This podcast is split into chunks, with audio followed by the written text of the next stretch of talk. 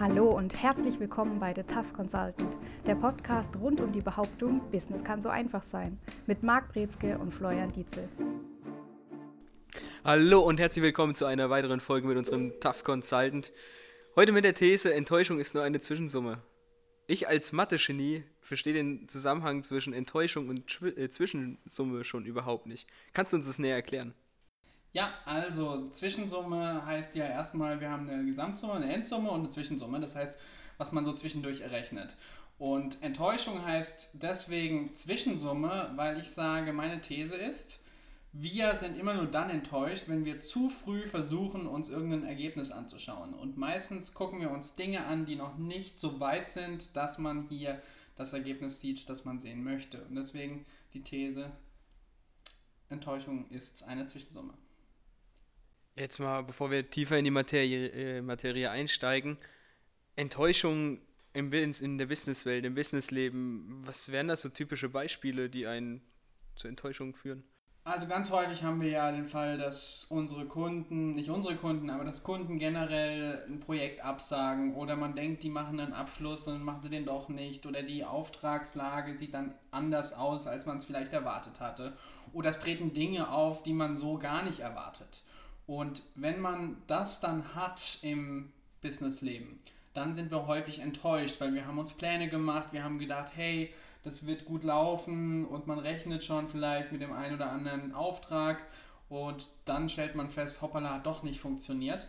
Und ich sage eben, das ist erstmal eine Ist-Analyse, was da stattfindet. Das heißt, man guckt sich an, das ist ein Zwischenergebnis. Das heißt nicht, dass es tatsächlich final so sein muss, heißt auch nicht, dass der Kunde nicht vielleicht doch noch später irgendwann die komplette Summe ausgibt. Kann sein, dass das Budget, was man sich vielleicht errechnet hat, dann von einer anderen Quelle herkommt.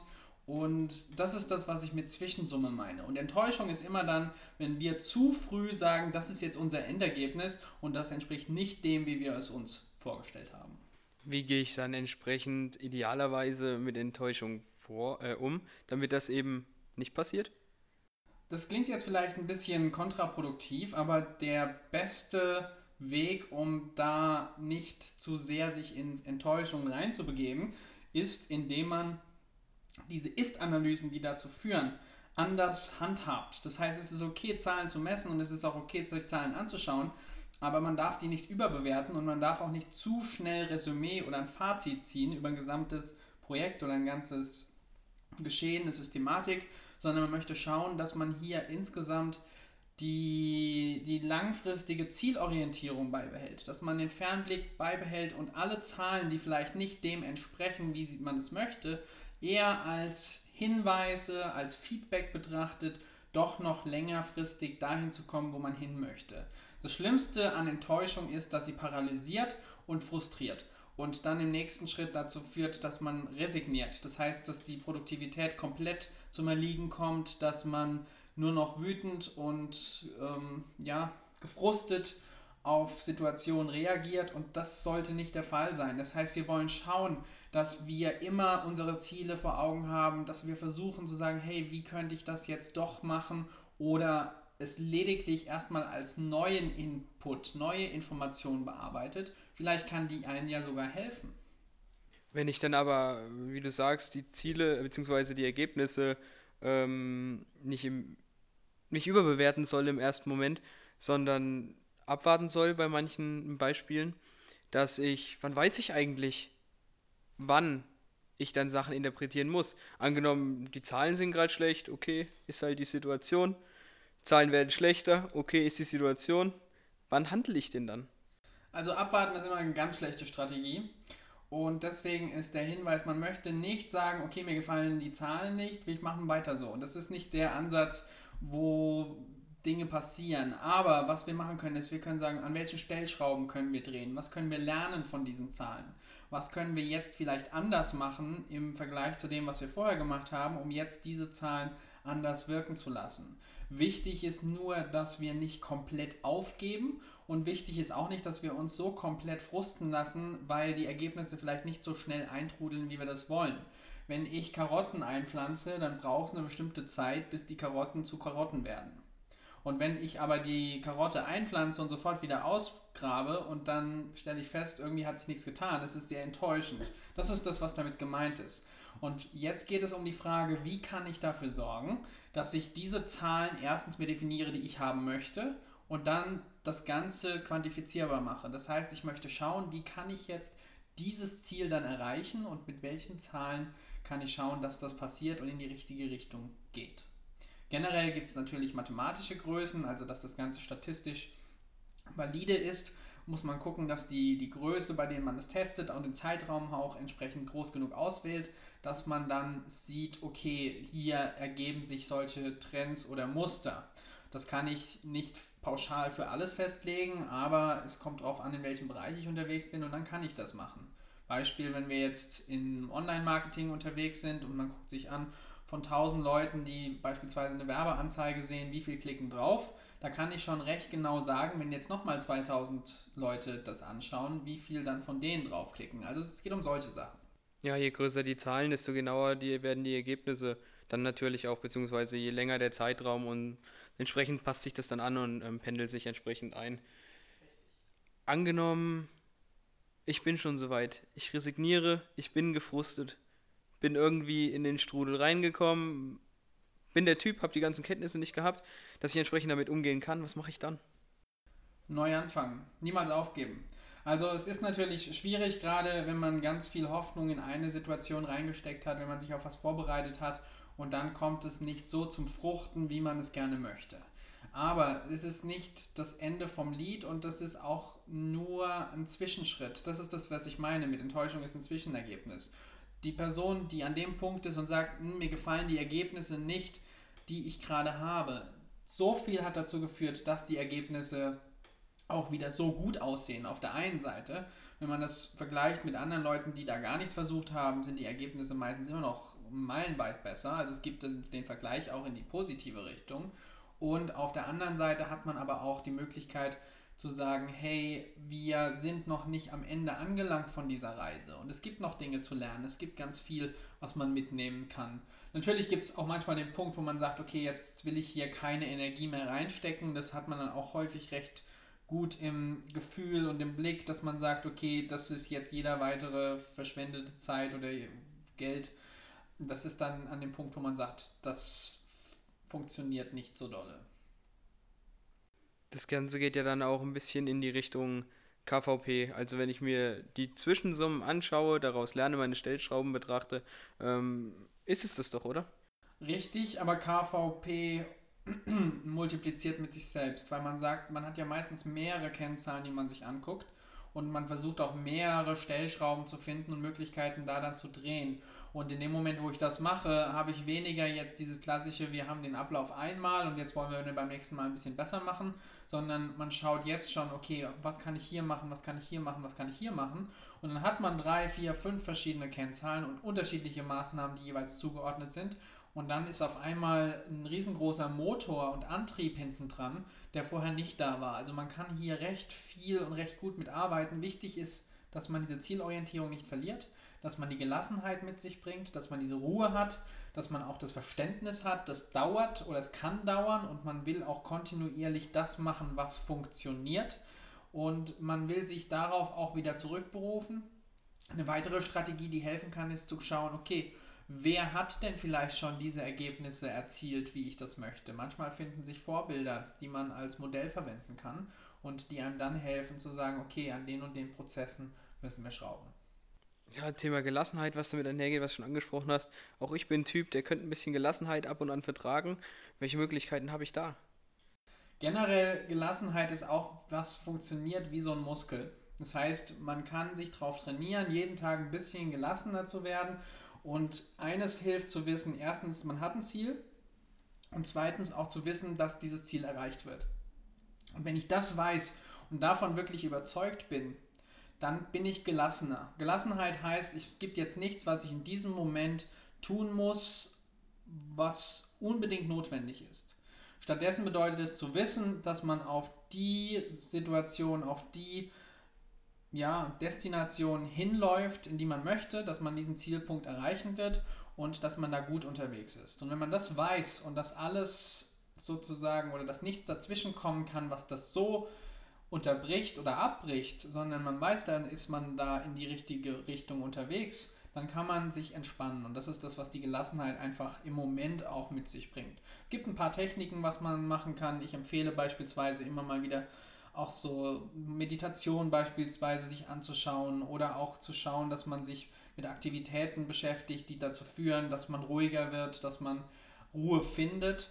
Und das ist aber was, wozu man sich, gerade wenn man eher ein ungeduldiger Typ ist, wo man sich ein bisschen zu zwingen muss, aber wo der Nutzen extrem hoch ist, wenn man nicht mehr dieses Gefühl hat, man hat diese Hummeln im Hintern und muss ständig irgendwas machen oder rütteln.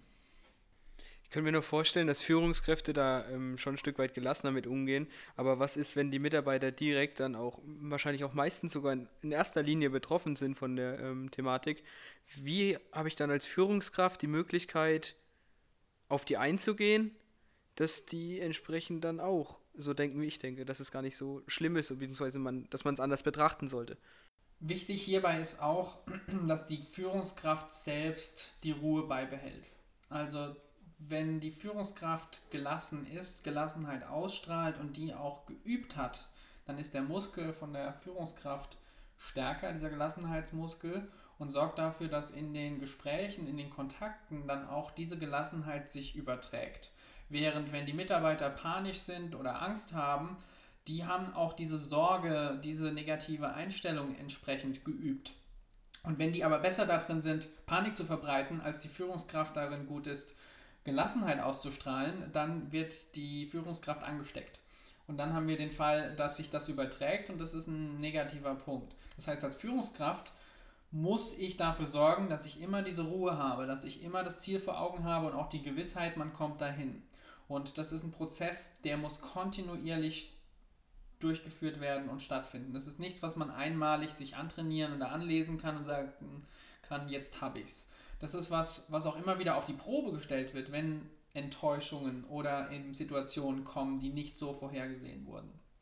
Und gerade wenn man in eine Richtung geht, wo man vielleicht auch die Mitarbeiter sieht, die verstehen die Richtung nicht oder sie würden es anders machen oder es ist doch diese Sicherheitsperspektive manchmal größer als die Situation, dass man beispielsweise die Führungskräfte sagen, da möchte ich aber hin und die geben Vollgas. Das kann natürlich dazu führen, dass erstmal das Ganze rüttelt und auch alles mal durchgeschüttelt wird und das führt zu Panik, zu Sorgen, zu Ängsten. Aber wenn die Führungskraft weiß, wo sie hin möchte, weiß, was funktioniert und dementsprechend sich auch daran hält und nicht nach äußerer Orientierung sucht von den Mitarbeitern, sondern in sich diese Sicherheit findet, dann funktioniert es reibungslos. Ja, ganz ein großes Beispiel war, denke ich, auch die Finanzkrise damals, wo Frau Merkel gesagt hat, lassen Sie, lassen Sie Ihr Geld auf der Bank, es ist sicher. Ich glaube, das war dann auch die Ruhe, die sie ausgestaltet hat, die dann auf die Bevölkerung übergeschwappt ist, weil sonst wäre es ja eine schöne Katastrophe, womöglich.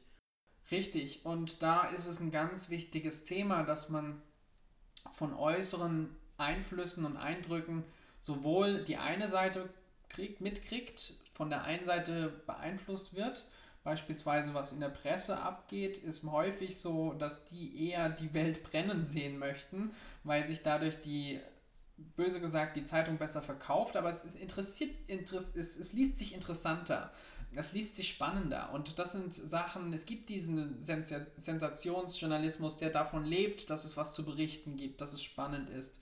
Und natürlich ist es, je tragischer und je dramatischer ist, desto begeisterter sind die Leser. Auf der anderen Seite gibt es aber auch genau die Menschen, die wissen, dass da eine große Gefahr hinten dran steckt und dass da auch eine gewisse Verantwortungslosigkeit schon fast hinten dran steckt was dann dazu führt, dass Leute eben Panikkäufe machen, dass die Dinge tun, die nicht gut für sie selbst sind und nicht gut für alle anderen. Und da ist es eben immer schwierig, so eine gewisse Waage zu finden und zu halten. Und das Wichtigste ist aber die innere Gewissheit in sich selbst zu finden, weil man dann nicht der Spielball von diesen äußeren Einflüssen ist, sondern man ist selber der Ruhepol, an dem alles abprallt. Das ist so der große Punkt, bei dem man eben sagen kann, Führungskräfte, die diese Gelassenheit für sich finden, für ihre Ziele finden, finden die auch für die Mitarbeiter, übertragen es auf die Kunden und stehen ganz anders da als diejenigen, die panisch hin und her laufen. Ja, ich könnte mir auch vorstellen, wenn, angenommen, Key Account hat mit dem Kunden zu tun irgendwie. Und ähm, da ist gerade Krisenstimmung ohne Ende gerade beim Kunden. Aber der Key Account ganz locker, souverän geht mit der Situation um und, und spricht auch so, als wäre gar nichts gewesen mit dem Kunden. Auch da ist der Kunde natürlich auch wieder unendlich dankbar, da jemanden zu haben, denke ich. Ähm, was dann auch wieder ins nächste Unternehmen übertragen wird. Also, wie du vorhin schon gesagt hast, dieses Überschwappen der Gefühle, wie man es mitbekommt, so geht das ein Stück weit auf einen über, finde ich da einen extrem wichtigen Punkt. Richtig. Und es ist auch so, dass man natürlich das Verständnis nicht außer Acht lassen möchte. Also es ist richtig, dass man einerseits diesen Optimismus beibehält und auch diese Zuversicht und damit auch mit dieser Lockerheit weiterhin umgeht. Das ist ein ganz wichtiger Punkt. Auf der anderen Seite möchte man aber nicht das Ganze trivialisieren und sagen, die Krise oder die Krise gibt es gar nicht, sondern wir ignorieren das jetzt alles froh und munter, sondern dass man natürlich Verständnis zeigt und da auch dann die Empathie zeigt gegenüber den Kunden, die sich vielleicht an diesem Schmerzpunkt befinden, aber dass man stattdessen, dass man sich selbst in so eine Mitleidshaltung reinbegibt, lösungsorientiert bleibt, unterstützend bleibt, optimistisch bleibt. Und dann hat man auf einmal die Möglichkeit, aus dieser Situation wieder was Neues rauszukreieren, neue Lösungen zu anzubieten und zu finden. Und wenn man das macht, und dann hat man nicht nur die Situation überstanden, sondern sie am besten auch noch genutzt. Ja, ich denke, ein anderes Beispiel ähm, zu dem Thema, also wir waren wandern in den Bergen und es gibt Menschen, die haben ein bisschen Schiss, sage ich mal, wenn es links und rechts 200, 300 Meter runter geht. Und dann, dann anderes, die einen gehen mit der Situation ängstlich um, andere sind übermütig, aber ich denke, auch für diese Situation passt einfach das Wort Respekt respektvoll mit der Situation umgehen, ich glaube, das passt am meisten, oder? Ja, und respektvoll heißt achtsam, also auch immer sich bewusst sein, wie sieht die Situation aus, wie sind die Umstände, wo geht es vielleicht stärker ab, wo hat man mehr Halt, also auch da die eigene Balance zu finden.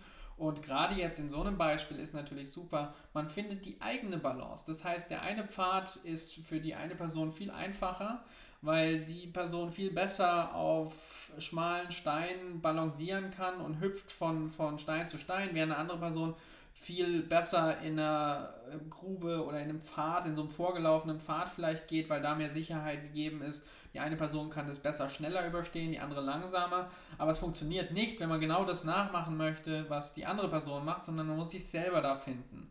Und das ist ein ganz wichtiger Punkt. Man muss diese Sicherheit selbst finden. Andere Sicherheiten können helfen. Man kann sich anstecken lassen, wie gesagt, aber man kann nicht darauf vertrauen, dass eine andere Person diese Gelassenheit zeigt oder hat. Am besten ist, man ist selbst die Ursache für diese Ruhe, Ursache dafür, dass man dieses Ziel vor Augen hat, diese Gelassenheit. Und dann fügt sich auch alles mehr oder weniger. Dann findet sich das Team hinter einem. Es kommen die richtigen Leute, die richtigen Situationen auf einen zu. Und auch wenn es manchmal vielleicht nicht so aussieht oder die Führungskraft mal absolut Banane wirkt, kann es trotzdem sein, und das hängt wirklich von der Haltung ab, je nachdem, wie die gerade agiert, dass da dann auch ganz viel Ruhe drin steckt und dann kann man sich sicher sein, dass das auch läuft. Ja, ich denke sowieso, dass es wichtig ist, ähm, in erster Linie erstmal auf sich selbst zu achten und nicht auf andere, weil mich selbst habe ich im Griff, in der Regel. Das kann ich beeinflussen was andere machen wiederum eben nur begrenzt, sage ich mal. Richtig. Und einer der größten Punkte oder ja, der, der größte Beitrag zu Konflikten beispielsweise wird genau von diesem Fehlverhalten oder von dieser Fehlerkenntnis verursacht, dass man sagt, jemand anders ist dafür verantwortlich, wie ich mich fühle. Und es kostet Kraft und Zeit zu lernen, Herr über die eigenen Emotionen zu werden und auch zu beeinflussen und Verantwortung zu übernehmen, wie man fühlt. Und auch die Studie mehr oder weniger mit dem Fach, wie fühle ich eigentlich, wie nehme ich meine Realität wahr, wie reagiere ich mit anderen und das dann nicht abzugeben, diese Verantwortung und zu sagen, du lässt mich so und so fühlen, das ist gar nicht korrekt, sondern wir geben jemanden anders die Erlaubnis, uns zu verletzen. Und wenn wir das wissen, dann können wir auch sagen, Moment mal, da kann ich ja dann doch was dran ändern. Und dieser Schritt des Lernens, das ist was, was nicht häufig gemacht wird, aber was bei Führungskräften enorm wichtig ist, dass dieses Emotionsmanagement wirklich gelernt wird. Ja, ich denke, das ist ein absolut einer der größten Punkte sogar als Führungskraft, dieses Emotionsmanagement. klingt schon wieder nach einem extrem spannenden Thema, wo wir mit Sicherheit noch näher drauf eingehen werden, Thema Emotionsmanagement. Leider ist es heute schon wieder vorbei. Die Zeit rast wie eh und je. Zu guter Letzt, Krisen, dein Ding? Stehst du auf Krisen? Es gibt im Englischen den Ausdruck to shine in a crisis. Und was da hinten dran steht, ist, wenn alles am Brennen ist, wenn alles wirklich den Bach runtergeht, dass man da dann häufig die Möglichkeit hat, auf einmal Dinge zu leisten, von denen niemand gedacht hat, dass das möglich wäre. Und insofern, der, der Druck von Krisen ist was, was dazu führt, dass wirklich Höchstleistungen entstehen, dass wirklich tolle Dinge entstehen. Aber es muss nicht immer so stressig sein. Also insofern, die Waage darf es machen und Krisen sind eine tolle Chance, aber es muss nicht dramatisch sein. Und dann würde ich es schon fast nicht mehr als Krise bezeichnen. Schöner Abschluss. Ich denke, dem ist nichts mehr hinzuzufügen. Wir hören uns beim nächsten Mal. Bis dahin, gute Zeit. Und das war's wieder mit The Tough Consultant. Bei Wünschen, Fragen oder Anregungen schreiben Sie eine Mail an service at mbinspirations.com oder erhalten Sie weitere Infos unter www.mbinspirations.com.